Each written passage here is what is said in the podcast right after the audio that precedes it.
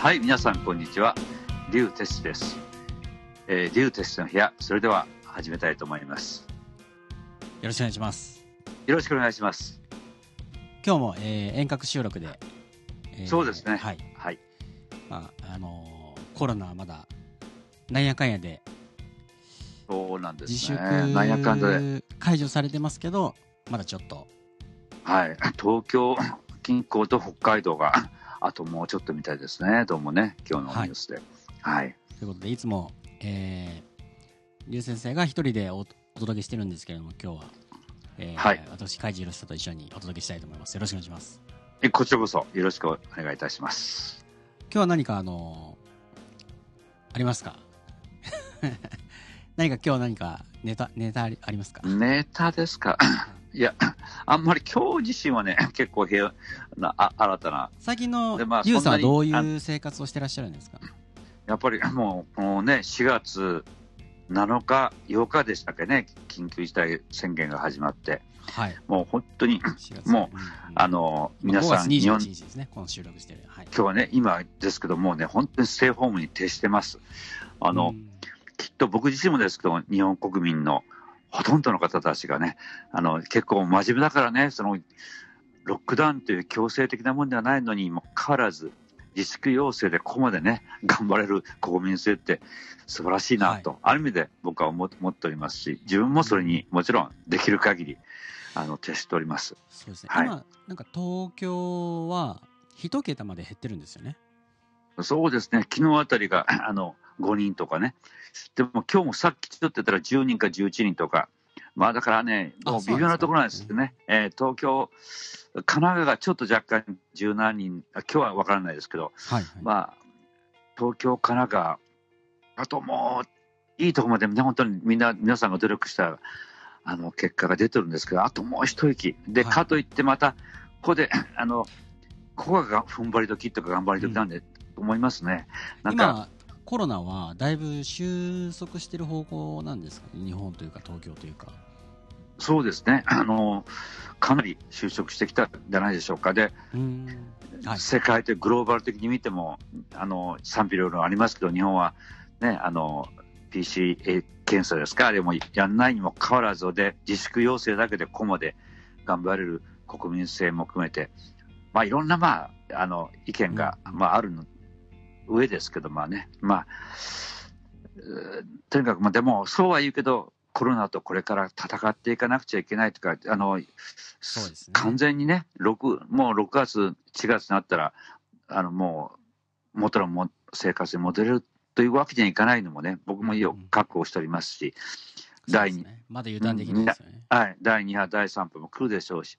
で今回ね、僕あの、一番感じたのは、はい。まあ、あの、なんですかね、本当にせ今までが当たり前だと思ったライブをできることとか、あの、あの、対面でレッスンも含めてライブにね、皆さんがこう日常の生活が今回のことで3密っていうのは日本的な文化ですけど、はい。やっぱりいろんなテレワーク、オンラインレッスンとかが今回注目されたじゃないですか。でうんうんうんこれが本当に、まあ、なるべくしてなったのか、なんかまあ、あの、これから、あの、解除になってもね、これから本当にそのオンラインレッスンが、特にうち、あの、ボイスファクトリー、あの、レあのボイトレとかのレッスンに関しては、特に、まあ、皆さん、他の業種の方たちも、あの、本当になんかこう、これから新たな、なんかこう、なんですかね、こあの、世の中がちょっと変化が、なんかね、不思議ですよね。ままさか、僕もね、だから、今回、あの、本当にプロデュースして、いいいですかね、プロデュースしてはいはいはい。いただいてる会、うん、あの会社さんのおかげでね、はい。なんかはい。あの、うんどっちかっていうと、そういう、あの、ネット関係とか、そう、そっちの方が、ちょっとね、あの、本当に、あの、苦手っていうんじゃないけど、なかなか、こう躊躇したんですけど、今回本当に いろんな、いろんな意味で背中を押されて、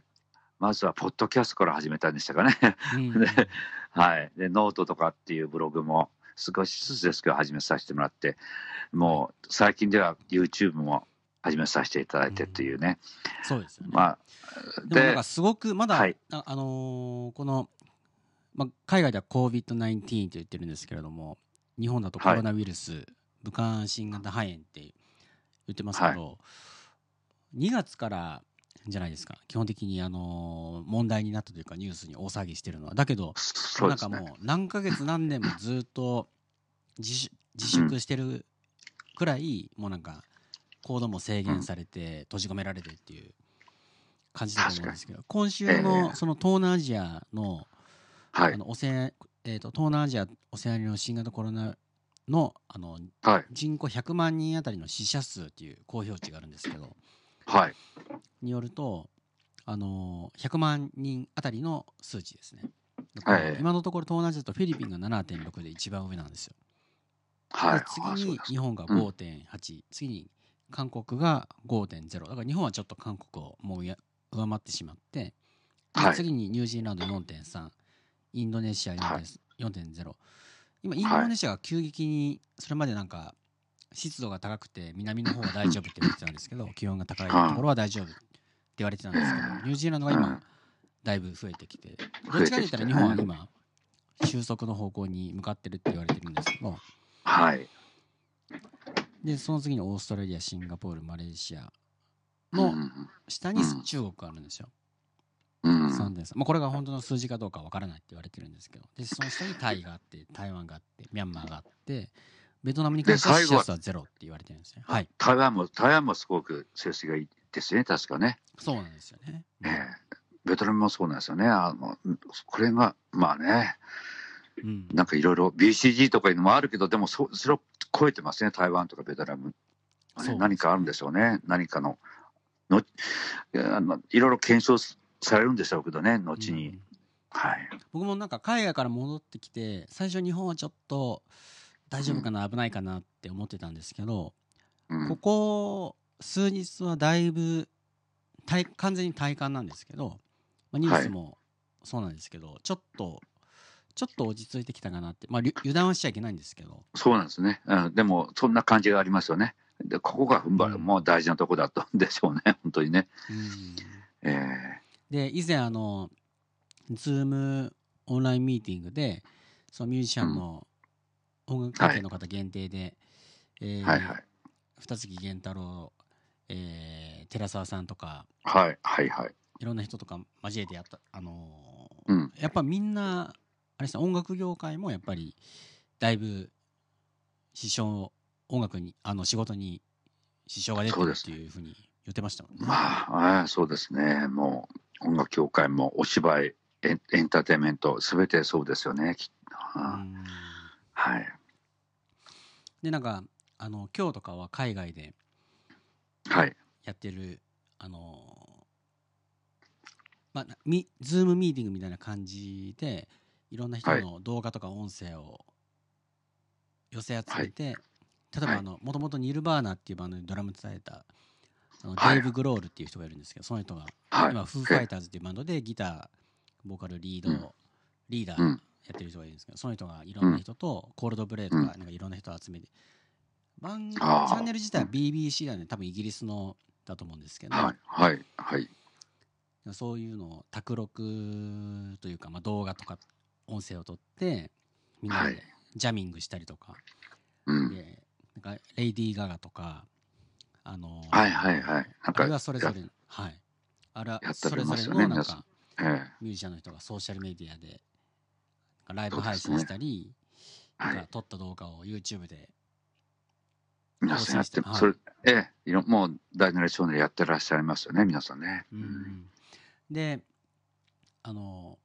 まあ僕はあの個人的に広告関係の人とかマーケティング業界の知り合いがたくさんいるんですけど、はい。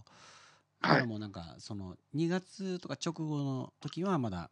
あんまり影響はないっていうふうに言ってたんですけど、え。でもやっぱりその彼らのクライアントはやっぱビジネスなあのお客さんが、えー来ないとかキャンセルになってるとか、え。うん。うん。あのーそういうふうになってくるとやっぱりその広告代理店とかマーケティング業者、はい。予算とかあの広告予算も減っていってるのではい。だからやっぱり長期的に見たらだいぶうん。直接に関係ないって言われてた人たちもやっぱりあ、そうでしょうね。全部つながってると、ええ、全部、そもう本当にね、すべてが、今回、うん、経済に関してはもう、今回はコロナはある意味できっかけだけで、あの、そもそも、このコロナの以前に、あの、もう、2020年から21年かけて、世界的な金融のね、うん。あの、強行といいますか、世界恐慌が来るよ、みたいな、もうずっと言われてた矢先にそのコロナが来て、多分まあ全ての業種ですもんね。はいリーマンショック。の時にはい比べたら。リーマンショックの中10倍以上とか100倍なんて言ってる人もいますよね。うん本当に本当、うんもう大げさじゃなくて、本当にそのぐらいの。本当そうで、そそういうじ、ね、うん。すべての、かっこいいしかも世界中ですからね、今回は。うん、そうなんですよ、本当に、もう本当に絵に描いたようにコロナがもう本当に、なんか僕たちの資本主義も含めてですけど、はいあの地球の温暖化現象も含めて、なんかね、あの今までこういうことってなかまったですね。なんかないですよね日本だったら地震とか、まあ、10年前のリーマンショックとか、まあ、地震とかいろいろあるじゃないですか。はい。で、僕は聞いた話なんですけど、70年とか100年ごとになんかこう、繰り返してるというような言い方をね、される方がいらっしゃるじゃないですか。要するに、まあ、時代が繰り返すみたいな。はいバブルとかうんいろいろあったと思うんですけど、そうですねどういう感じだったんですかね？今回、どういう感じっていうか、まあ、うんまあ、僕も、僕た、僕自身も含めて初めての経験ですから、だったら、うん。あの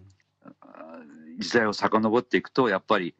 あスペイン海とか、もっと前には、なんか、ペスト、コレラとかあったり、そういうのがあった後に、うん。世界恐慌が起こったり、で、で、第第1位、第2位世界大戦が起こってきて、で、なんかその、その前にはあのヒットラーじゃなくて、いろんなカリスマのすごい人たちが現れるみたいなね、時代の、ただ、うんもう、ここではね、そうな、もう、すなってはよくない、ダメだと思うんですよ。そういう戦争に向かっていっちゃいけない。えあの、もうに、せあの、地球っていうか世界が終わってしまいますからね、そういうことないよう10年に。前のなんかリーマンショック不況って言われてても、ええでもやっぱりそのそれを実感できない人とか業種いたわけじゃないですか。そうですね。だけどうん今回は全ての人だし、すべ世界中だししかも外に出ることから考えなきゃいけないっていう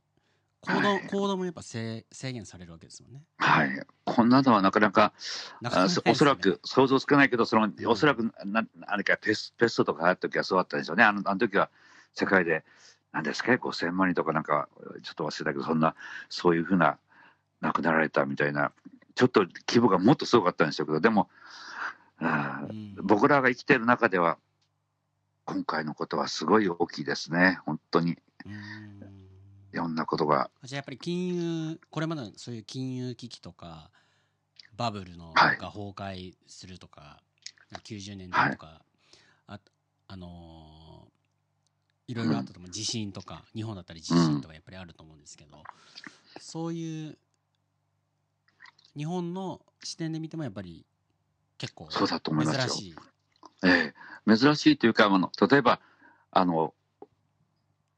東京に限ると、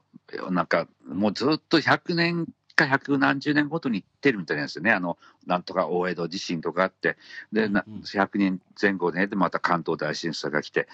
あれ、来てほしくないけど、確保しなくても、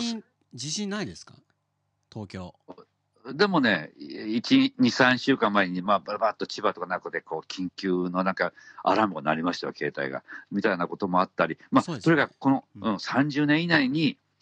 くくあの地震が東京直下型と南海トラフとかが来るのが、もうかなり30%あの30年以内にか絶対来るみたいな、だから明日来てもおかしくないみたいな、あのだからネットでもね、5月11日に来るよみたいな、なんかね、なんかそういうガセネタだったけど、結局。でもまあ、これでコロナで地震が来てほしくないと皆さん実は口に出したくないけど、みんなが思ってることだと思うんですよ。もう大変ですもんね。あの、うんその、どこに集まったりもできませんもんね。体育館にね。避難なんてできないんだよ。だからそんなことは絶対あってはならないことで、今も僕も、ああの、口に出すのもちょっとはばかれる感じで、あえてちょっと話の流れで言いましたけど、まあ、何があってもでもおかしくないような、なんか、今まででもそういう心構え大切ですよね。そうですね。だから、まあ、あの、心構え、プラうんスできる限りでしょうけど、あの、用意も備蓄とかなんかよくありましたけど、今回に。あのうん備蓄っていうか、備えるっていうんですか、はい。買い占めではなくてね、とか、でも心構えが、でも今い言われたように、心構えが大事ですね。とにかく、なんか、うん、当たり前ではなくて、あの、何が起こってもその時に、きっとでも焦ると思うんですよ、地震が来たら。でも、うん、でも、心が頭のどっかに、なんか冷静にならなくちゃっていう思いあるのと、何の、あの、なんかこう、なくて、当たり、当たり前、じ今のね、あれが、もう感謝の気持ちもなく当たり前だよみたいな気持ちの人と、なんかちゃんとこう、しっかりこう、地に足をつけてる人との、はい。それは違うんじゃないかなって思いは確か。に僕はあのはい2月、韓国、フィリピン、あとタイ、カンボジアうん、と他、あのうんうんうん基。本的にアジアのいろんなところにいたんですけど、はい。もうその時点から結構海外ではコロナウイルスの警戒が、まあ、その後大きくなったところもあれば被害が、まあはい何にもなく収まったところもあったりしたんですけど、はいそはいのそれぞれの国とか土地であのいろんな人の反応を見たんですけど直接。はい。だけどやっぱりその日本ってもう最初ちょっと能天気でみんな気にしてないなっていう風なイメージだったんですけど、あはいはいはい。そのな神経の図太さじえなんですか図太さみたいなのを感じてそれは多分やっぱり今までのは昔の阪神大震災とかあのはい。のサリン事件とかなんか最近で言ったら3.11のあの東北のはい。大きな地震とか、そういう何ですかねなんか人の力じゃなくてなんかその自然の災害をたくさん経験してるからそういうのがあるのかなとかちょっと思ったりもしましたね。わかります。それもあるし、もっと遡るとですね、きっと日本人っていうのはそのうん島国だしね、本当にもういろんなこう、あのう本来、まあ、もう昔はつはい。陸続きだったらしいけど、でも島国になって、で、まあ、文化はこう流れてきたとか、じあのあのひ人の人類がこうルーツは流れてきたわけだけど、いろんなこうグローバル的に、例えば、例えばわ分かりやすく言うと、あの黒船が来た時もそうだし、その後のイギリスの、はい。うん、イギリスの人たちがもうバーッと東南アジアを全部植民地化してでもした時でも、日本にだけは来な来れなかったっていうか、日本のすごくなんかうん。独自の、なんかこの、なんていうんですかね、それをそれを寄せつけない、なんかそういう魂っていうか、なんかそういう強い、日本にしかないね、なんかこう、すごい、天照大神となんとかじゃないですけど、何かがね、選ばれしものみたいなところは、ね。僕はある気がするんですよ。そこを、今こそね、誇りに思い思いつつ、でも今、なんかそういうの、そういう魂も含めて、なんか、あのこの場で言うのもはばかりますし、僕、そんなあのイデオロギーとかそういう政治のことには全然言いたくないんですけど、はい。なんかね、あなんだか今、日本はおかしくなってるねみたいな感じがしますよね。本来は日本人ってこんなじゃなくて、もっともっとすごく、あのいや、これからも捨てたもんじゃないですよ。日本人しかできないねこれから日本がなんか、あの本当に日本になるべく、まあ、今回のコロナはまあ表面的な、表面的というかうまく言えないけど、本当にあの模範になるべき、うんうんそういう、あのなんか、なってほしいっていうか、それを望みますね。うん。なんか何年か前にあの日本のあなんかアメリカの、アメリカかどっかの海外の英語のニュースだったんですけどアメリカ、えー、と日本の熱海うん。多分静岡、静岡ですね熱海って、はい、のそうですね。あのすごい、えー長いえ長いというか、はすごい大きな木があってそこの上に家がはい。建ててるみたいな、うん木の上にあの家がある。すごい200年か300年か分かんないですけど、うんうん200年か300年か400年か年間うん。でっていうニュニュースがあったんですけどでそれを考えたらやっぱりアメリカって若い国じゃないですか。そうですよねだから、2 300まだね。その木の方がうんその時の記事だとアメリカの建国よりも長い木なんですよ。はい、そかります。建国するよりも最初からあった木っていうふうに書いてあってはい。でよくなんか戦後日本人はあの教育でアメリカに憧れるというかみんなアメリカンドリームを夢見る人が多いと思うんですけど、確かにそういうはい。でもやっぱ欧米の人が日本を憧れてる人も実際にはいっぱいいたりすると思うんですけどやっぱそういうのは実際もう何千年っていう歴史だと思うんではい。なんか、あの、そういう、あの、確かにあったんですよね。あの、日本、日本がアメリカの、やっぱり憧れたこともあったけど、逆に、これから日本がね、あ、あの、見直されてるじゃないけど、いろんな文化も含めて、そういうそういう昨今聞きますよね。あの、ああの、欧米人の方たちが。その記事にもだなんかあの、我々が日本をからもっと学ぶべきだみたいなこと書いてありましたね。だからこそ、うん、まあ僕らもだけど、もっと日本を誇りに持って、もっと責任を持って、なんかね、あそうですよ、日本の良さを、はい。あ日本人も気づいてほしいし外にそうなんです発信してほしいですよね。あそうですなんか音ね。楽でもそういった傾向というかなんかないですか？最近洋楽の方が素晴らしいとか英語で歌うべきだみたいな。うん、なんて言ったかな、そこに関してもうな、長らくってもせいぜいたかだか50年ぐらいかな、なんかね、はい。だって、そこをぜひなんかちょっとジャスラックの正会員の それがね、どう思うのかっていうのをちょっと聞かせて。はあー。かといって、いや、い、でも微妙なところなんですよ。はい。ダメですうん微妙かなところなんですダメじゃないんだけど、はい。でよくでももう、もうさ数十年前からにすあのアメリカの内図されてこう、いいとこ盗んでなんとかで、そうにね、で、J−POP みたいなのができたりとか、フォークソングがね、日本独自のフォークソングとか、なんかそういう、いや、それは文化だし、いいんだけど、でもやっぱり、なんかね、その日本独自のものっていうのが、音楽に関してはね、非常にテクニックとかあ器用だしあ、ある程度できるんだけど、でもやっぱり、あの、ジャズも含めてブルースとか黒人のあそういうものとか、やっぱりそれはルーツが違うからね、あのアメリカ、あの黒人の人たちのブルースも僕は大好きなんですけど、実際で。だけどね、はい。あの、あの本当の、まあ、白人の人たちもそうですよ。あのでも白人の人は白人の人なりにブルースのいいとこやってるんだけど、もともとのあの80年代とかもっと前の演歌とか歌謡曲ってどこから来たんですか？美空ひばりさんとか僕は詳しくないんですけどね。はい、あの演歌に関いや演歌に関しては でもこれも定かではない。僕はあのこれはあのなんたらちょっと聞いただけの話だけど韓国のお音楽からでもそれもどうなんだろう。それ韓国の音楽は僕勉強したわけじゃないからでも韓国音楽から来たみたいな話もされてるけど。でも演歌ってあなんかそれはあ演歌に関してはだからアメリカでも何でもないですよ。もしあるとしたらあ韓国のエッセンスとその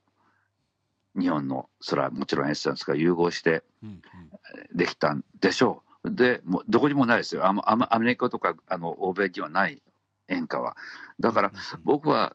僕なんか親父なんかやっぱり演歌も含めてやっぱりそういうたかだかでも5 60年ですよね。まだあの歴史があるようではないんですよ大してね。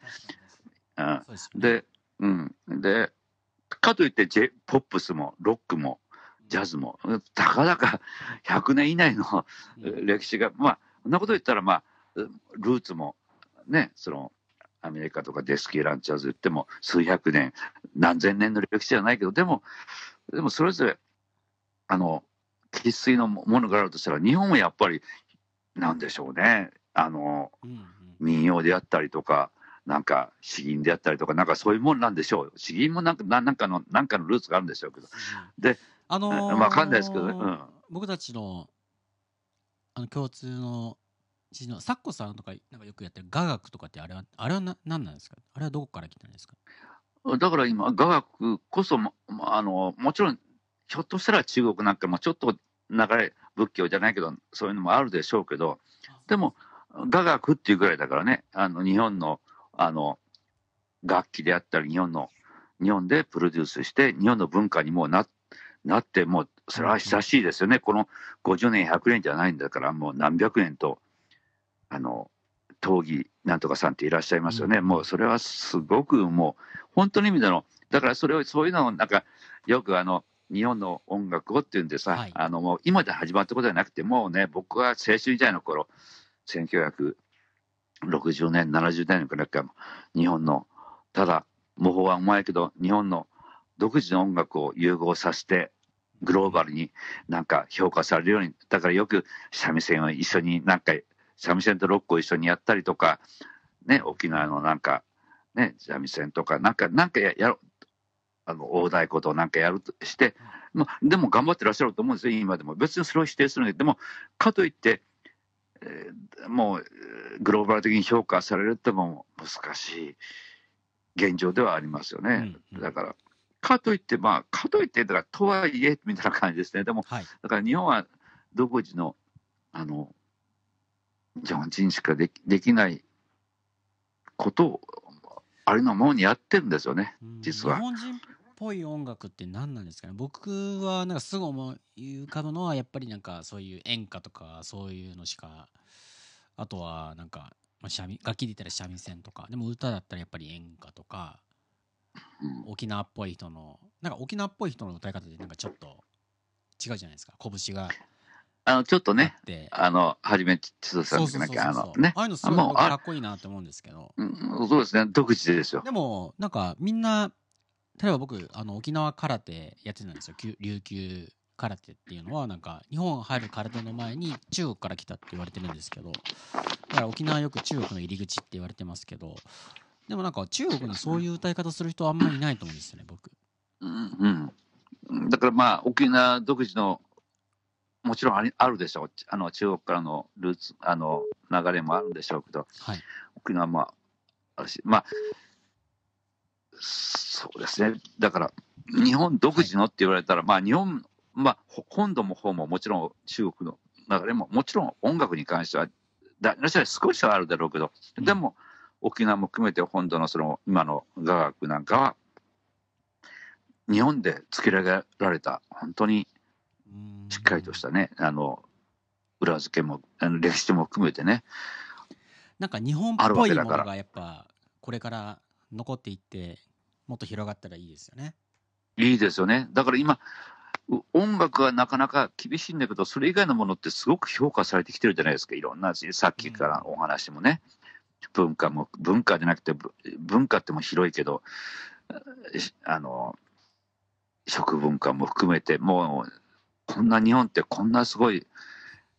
なんか、今回のコロナにしても、清潔である、もみたいな、良いとこ行ったらね、清潔だから、ひょっとしたらあんまりこう、土足じゃない、あんまりハグしない文化とか、あありのままだけどね、それで、なんかちょっと、欧米人の方よりもちょっとその感性が、これがよし悪しがなくと、そういう話じゃなくて、日本独自の文化があるっていうことは、それをいいとこを、あの、うん。あの、なんていうかな、あの、確認しながら、ほあの、ね。何でもかんでも欧米っぽくやってればいいってもんでもないですからね。そうなんです、そうだと思うんですよ。うん。ここは僕たちの誇りの思うところで、別にその偉そうにするんじゃなくて、そういうことをちゃんと見極めて、なんか、うん、そうね。そういうふうなことをしっかり、で、また、さっき出てきちょたっとちょっと。はじめちとせさんとかすごい歌ういい声で歌いますよね。うん、あの、声も、声はいいのは天才のもんだけど、あの、拳っていうのはね、まあ、あの、黒人のブルースとかね、ジジャズも含めて、あれは黒人にしか出せないブルースを、うん。日本人ももちろん、なんかねちょっと専門的な、まあ、せっかくボイボイストレーナーもしてらっしゃるんで専門的なことをちょっと聞きたいんですけどあのはじめちとせさんが名古屋に来た時に僕が名古屋にいる時にたまたまその野外ライブとか路上で歌ってるの見たことがあるんですよ。はあ、でなんかややっぱ違いますよねあの演歌と。歌い方が。ちょっとなんかなんか違くなち違う違いません、なんかああ、まあ、あの、似て非な非なるもんです。全く違います。なんか感性もああいうのすごいいいですよねなんか。あああいうのってなんかどうどうやって歌えばいいんですかね？変な質問ですけど。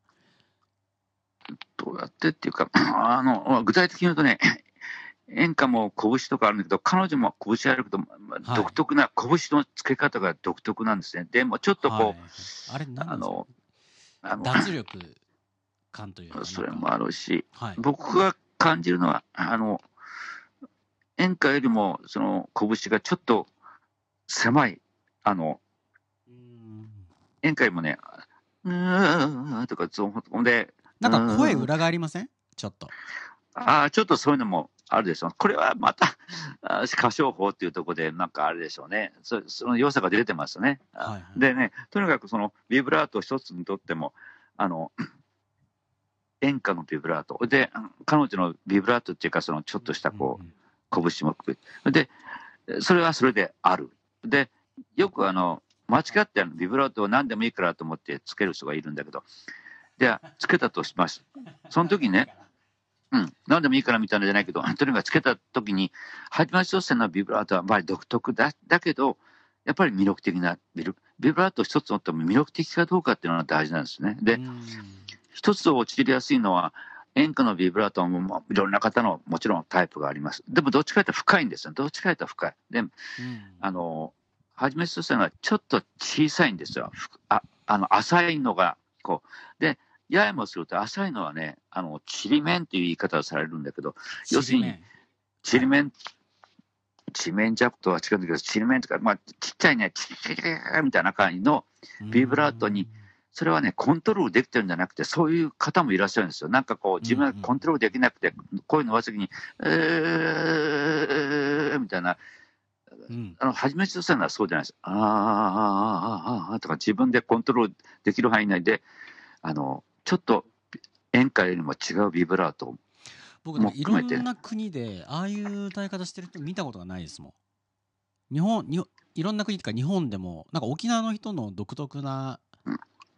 歌い方だなと思って、いつも聞いてるんですけど。で、彼女ってちょっとして奄美大島とか、あ、これじゃなかったかな。ひょっとしたらよ。僕もちょっと勉強ですけど、沖縄なんだけど、奄美大島っていうのがあるんですよ。はいはいはい。あの、そうですね鹿児島と沖縄の中間にあるんですけど、あの、奄美大島っていうとこも、うすごく、む昔ね、すごい、あの、いらっしゃってなちょっと前が、ちょっと今、ど忘れしたな。なんだっけな。やっぱり女性のシンガーでね。で、とにかく、えー、あそこはとひひと人とようさんじゃなくて誰だったっけ？人とようさんも、だから、えーとビギンさんいや、僕、じゃなくていや、僕が今言ってるのはね、めちゃくちゃ古い人。はい、うん知らないし、林君は知らないような人。はいはいはいもう、うん。でもね、あそこの 奄美大島っていうとこも、なんかきっとね、ああそこも中国にもつながってるけど、なんか南の方から、なんかとにかくこう、アフリカからずっとね、うんあの、いろんな人種が流れてきて、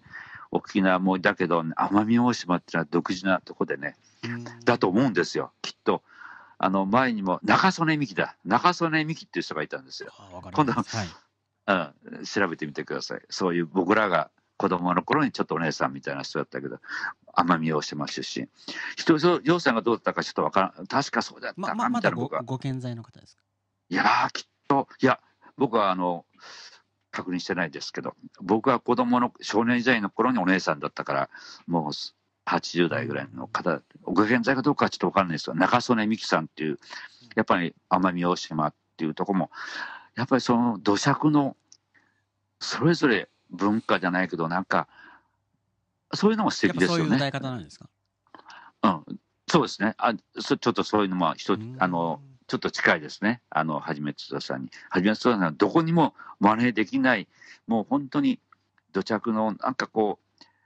あの、何ですか、歴史を感じるっていうか、はいはい。ただ誰かの真似したっていうんじゃなくて、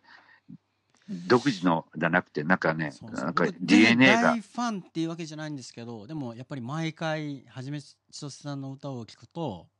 なんかなんかすごいなってやっぱ思っちゃうんですよ。あのなんかさ特に最近の若者ってなんかすごいオートチューンをかけるんでずれたもの自動的に うん。ちょっともずれないようにで歌い方もすごい特徴的じゃないですか。沖縄の人がそういう人多いなと思ってあのまた、までも確かに沖縄の方はね、やっぱり安、室さんを除いてなんか ビギンさんとか、そうですね。誰だったかな。あの、なんかいっぱいいますよねなんかそういういっぱいいらっしゃいますね。なんかとか、感性が豊かですね。うん。ね。また、あの、うん、また違うんですよ。う。ん、なんか日本っぽいっていうところのまたちょっと別ですけど沖縄っぽい歌い方の人、なんかかっこいいなと思いますねすごく。日本っぽい。これは、うん。ううん、そういった意味では素晴らしいと思いますね。あのそういう、なんですか、か彼ら自独自の、ね、そういううん。文化もだけど、歴史も含めてね、あんなた辛い対戦を、ね。あのね、一番日本の犠牲になっていただいた方たちですからね、本当にすごい。沖縄が、うんうん、沖縄の方たちはすごい、あれですよ。そうですね。でなんか最後になるんですけど僕最近あのアマゾンプライムってあのネットフリックスみたいなスマホとかパソコンであの毎月何百円とか払えば見れる見れる映画サービスがあるんですけど昔のちょっとそ、それ、ちょっと、ちょっと僕もピンポンで。僕も最近なんですよ。僕もね、ああの登録しましたアマゾンプライム、うん、登録しました。ああの向こうから来て、動画もね、本当にあの、スマホでも見えるけど、見れます自宅のたまたま、あの、テレビもね、はいあの、それにアマゾンプライムに対応し対応してるテレビだったんで。あれあの登録するとあのあれあのデバイス変わってもほか家族の方でも多分34人5人ぐらいまではそうなんですそかね。あの見れるんですけうん。ど共有すれば。あれであの昨日見た映画がありましてはい。えっと、福沢諭吉日本のお札にもなってる福沢諭吉の映画を見たら、ええ。うん。あの桜田淳子さんが出てまして中村徹さんと一緒に。で誰と？中村？な、はい。何さん中村徹さんと一緒に桜田淳子さんが出てましてはいはいはい。はい。で途中で気づいたんですけどあれこの人龍さんがなんか、はいはい。あのーなんか仕事一緒にしたって前に言ってたなってあはいはい。まさに。はい、なんかもしよかったら言える範囲内で桜田淳子さんのエピソードとかありますかね？ああ、ありがとうございます。もうありのままにですね、まあ、僕はアイアイドルなんです1970、ね。アイドルで、アイドルでもう大変なもんですよ、その当時。で。はい。大変ななんか僕一応ウィキペディアで調べたら山田、えーえ？じゃあ山口百恵さんはいはいはい。と山口百恵3と、人で。そう、桜田淳子とね、えー、なんだ、森、えー、えー、あ森昌子さん。そう、森正子さん、はいはいはい。あの3人、今ワンオクロッ中クの中学中中学生トリオっていうか、はいはいはいはい。もあのーすごかったです、一時。で、僕自身も、楽曲を提供されたんですか？はい、楽曲もですけどね、でももうひもっと紐解くとですね、実は、まあ、僕は1975年、4年に吉田拓郎さんのあの春、夏の、春、秋のツアーに、アイドっていうバンドで浜田省吾君たちと一緒にね、あの全国ツアーにあの帯同して、まあ、それがまあプロのデビューですけど、実際は1970翌年、75年にアイドっていうバンドで、さっき言った浜田省吾君とか長司寛治君とかと一緒に、あの CBS ソニーから、まあ、め一応メジャーデビューをしまして、はい。で、それから、まあ、あの、アルバム2枚出して、その後はいろんなあの形のツアーでキーボードとコーラスで参加しながら、楽曲を作曲家として提供してきたんですけど、まあ、1980年代ですね、そのアイドを解散して、80年代の頃に、その桜田淳子さんにも、あの、ステージでピアノとかはい。キーボードを弾いたりとか、そういうご縁があって、で、それで、で、まあ、ちょっとまあ、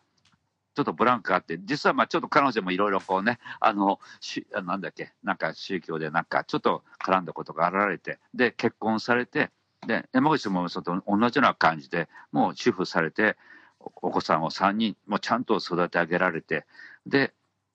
かあのファンの方たちに感謝の気持ちを、なんかやっぱりあの届けたいと思い、純粋なお気持ちでね、そうに、あの、今、デビュー40周年と45周年。で、今、今、7 47、8ぐらいでしょうけど、40周年と45周年の時に、あの、ちょっと前に僕にもお声かかって、ボイストレーニングを担当させてもらって、で、銀座の白品館というところで、その彼女の40デビュー40周年、45周年の時に、ピアノとコーラスで参加させていただいたり、ボイストレーニングをずっと。で、45周年の時には、あの、今から2、3年前ですかね、あの、アルバムを出されてね、あの、ありがとうの代わりに、あの、というタイトルの、今までこう、人生で、あの、生まれて育って、で、歌が好きで、本当いつも、あそれは新曲いのそうですね、はい。そうですね、その、自分のエピソード、自伝的な曲を書きたいという僕にお声かかって、で分かりました、じゃあ一緒に作りましょうっていうような話になって、本人がぶっと詩をばーっと書いてきたんです。それを紐解いて僕はそのあの詩を聞かせていただいて、僕はメロディーをこう、こんなんどうですか、どうですか？っていうのを提示させてもらって、で、お互いね、もう本当に、あ、ここれいいですね、みたいな感じで、もう、ある意味で、まあ、共作という形も含めてですね、何年ちなみに何年ぶりぐらいですか？20年ぶりぐらいですか？あったの？どれかですか、その、えっ、と桜、田淳子さんと久しぶりに会ったのは何年ぶりぐらいだからまあ、ちょいちょい会ってるんですか？最近はもうあずっと、おあの、まあ、これはちょっと、まあ、知る人を知るでいいんですけど、今ちょっとコロナの騒動で、騒動で、ちょっとね、自粛してます。あの、ですけど、もうこの何年もずっと、あの、定期的に、あの、ボイストレーニングも含めて、ずっとつながって、ああの、担当させていただいてるんですよ、実はね。で、まあ、曲を、それで一緒に、あの、彼女の集大成の曲をですね、ありがとうの代わりにっていう曲で、あの、アルバムも含めて、あの、カラオケなんかにも出出ておりますんで、あの、竜哲氏、桜田淳子の、あの、両名の、ああの、クレジットで作詞作曲で、あありがとうの代わりに、ぜひ、あの、よかったら、YouTube にもちょっと、他の人がね、なんか、本人は出てないけど、歌ってみましたみたいなよくあるじゃないですか。そういうので歌ってる人もいますね。だから、ありがとうの代わりにっていうのも、よかったらぜひチェックしてみていただけると、ありがたく思います。なるほどなるほどはい。ちなみに今あの先ほど最初に詩を書いたものに対して曲メロディーをつけたっておっしゃってたんですけど、ええあのまあ、ちょっとボイトレとはずれて今までポッドキャストであんまり話したことないことだと思うんですけどはい。これを機にちょっと聞きたいんですけど作はい曲する時ってどういう感じなんですか、リュウさんは？あのだって JASRAC、はい。み皆さんやっぱ JASRAC 聞いたことあると思うんですですけど日本人だったらはい。はい。あのあれですよねその曲を例えばテレビで流したら、まあ、1年でこのぐらい使ったから、えーそうですね。管理して くれるとこなんですよ。はいええええちゃんと、ちゃんとね。で、まあ、うん。ある程度、しっかり、あの、そのメジャーの人に、まあ、昔はレコードだったけど、今は CD ですけど、ちゃんとそのメジャーのところから出版社、出版会社とか、有名な出版会社であったりし、まあ、有名なレコード会社から、あの、す最低でも何十曲、なまあ、まずね、最低5、6 5 6曲書いたら、準会員にはなれるんです、誰でも。準会準の会員は。で、でかつ私は正会員なんですけど、正会員っていうのは、うん。本当にまあ実績も100曲、まあ何百曲と曲を書いて、メジャーの人たちに。で、まあ、ある程度の実績がある方しか、まあ、ジャスラックの方から任命されるっていう形で、うん。正会員に一応め任命されてはおります。まあ、一応うん、ありのままの。そうですね。まあ、リュウさんといえば、はいボイストレーナーっていうイメージも大きいですけど、はい。基本的には作、まあ、もともとは作曲家としても、まあそうですねキーボードも。弾いてますけど、はい。で、あと、まあ、自分もシンガーソングライターとしても活動し、今でも、はいはい。しておりますから自分で曲も作発表もしてるってことですよね。はい。そんな感じですね。はい。だその曲を作るときは、人に提供するわけじゃないですか。なんか自分で歌う曲を作ったりするわけではなくって、ああ、なるほど。そういう場合はね、はい。基本的には、あの、メロディーから作ります、僕は。うん。うん。で、たまにね、大御所の作詞家の方たちが来ると、もう詩がパッと来て、それにつけてくださいってもあるけどね、どっちかというと流れ作業を、まあ、あるある時期ですけど、ね、今はあんまりそうやってないんですけど、もう、プレゼンで、うんはい今回の次のアアーティスト、アイドルのアーティストにこれをあの求めてるから、彼女のイメージで作ってくださいとか言って言われて、そうすると、まあ、本当にもうメロメロ線メロディーから、それでも、うんうんうんドゥダドゥダラドゥティドゥテリルダララみたいな感じ、それこそありのままですよ。そういう感じで、コード進行とかも意識しないしないですかあ、意識しますね。コード進行は絶対、ある程度、たあの基本的なものはね、作ってないと。好きなコード進行をまず決めてからメロディーをああ、それね、メロディーを乗せる人もいるじゃないですか。両方ですね。だからね、そこは奥深くなんですよ。そこそういう話になるとね、もちろんコード信号を決めて作ることの方が若干多いです。ただ、全くコード信号を決めて作ることも大切だと思いますし、でで逆にし詩をもらってから作るっていうこともできそういうことも ありましたね。少ないけど、ちょっと比率は少ないですね。どっちかっていうと、僕の場合はですね。で、あと、ピアノで作るのとギターで作るのって全く全然違う曲ができてしまうんですね。リュウさんはでも基本キーボードで作りますよねうん、でも、まあ、もともとはギターだったんです、僕も。あそうなんですかあ、その話はし、あの、ご存じないとしたらあれだけども、仲良くなったけど、その、アイドっていうバンドを組むときにですね、はい僕も、あの、長州幹事も、有馬徹も、あの、みんな、浜田省吾君も、みんなギタリストだったんです。で、ドラ、あの、ギターとベースはすぐいけるじゃないですか。ベースは特にね。うんうんうんギターからベースはまだ。でも、ドラムとキーボードって全然別物じゃないですか。うんうんそれでね、まあ変な話、難しいですよねうん、いそれでみんなで、みんなでっていうか、まあちょっと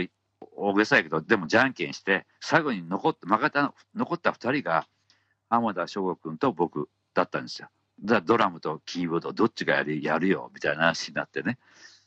見たらそんな感じのアイドって最初楽器決まってなかったんですか？決まってなかったですね。だってみんなね、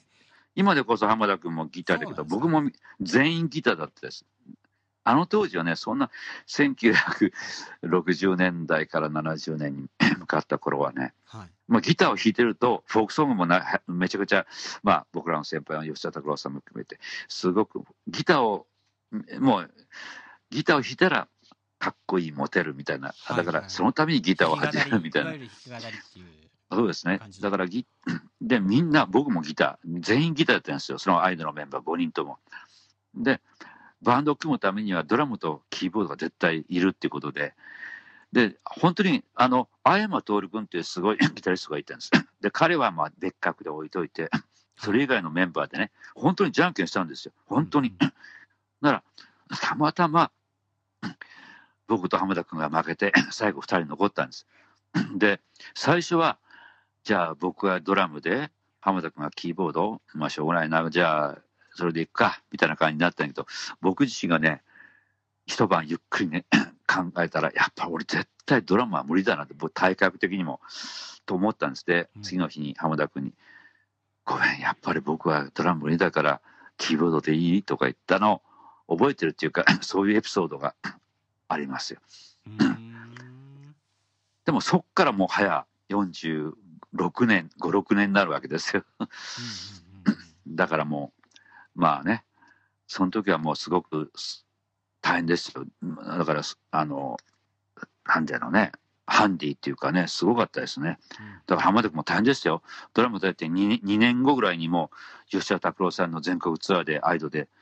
まあ、日本全国回ったんですから、僕だし。僕もキーボード、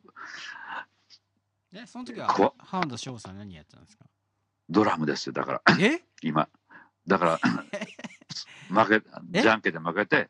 負けたのが、じゃんけんで負けて吉田拓郎さんのうん、バンドでツアーが、ドラムを叩いたんですか彼はドラム、僕はキーボード、え？ピアノとキーボード。それも2年ちょっと前ぐらい、3年までもならないぐらいじゃないと思いますよ。じゃあもともとドラムを叩いてたんですか？あ、彼はそうですよ。まあ、アイドっていうバンドでデビューした時はドラマーボーカル。え誰がまあ全員ボーカルだったんですか？あ、全員ボーカルなんですよ、アイドって。はいはいはいはいあじゃあもう ビートルズみたいな感じですねあ、そんな感じでした。出した。本当に、まさに。で、でもみんなもともとギターだったけど、浜田君がドラムになって、僕はキーボードでピアノ。いや、同じ条件ですよ、浜田君と。だからみんな、僕も浜田君もギタリストだったんあですよ。じゃあ全員で歌うっていうバンドだったんですか？アイドっていうのはそうですね。二人の夏という曲があるんですけどね、それはもう全員で、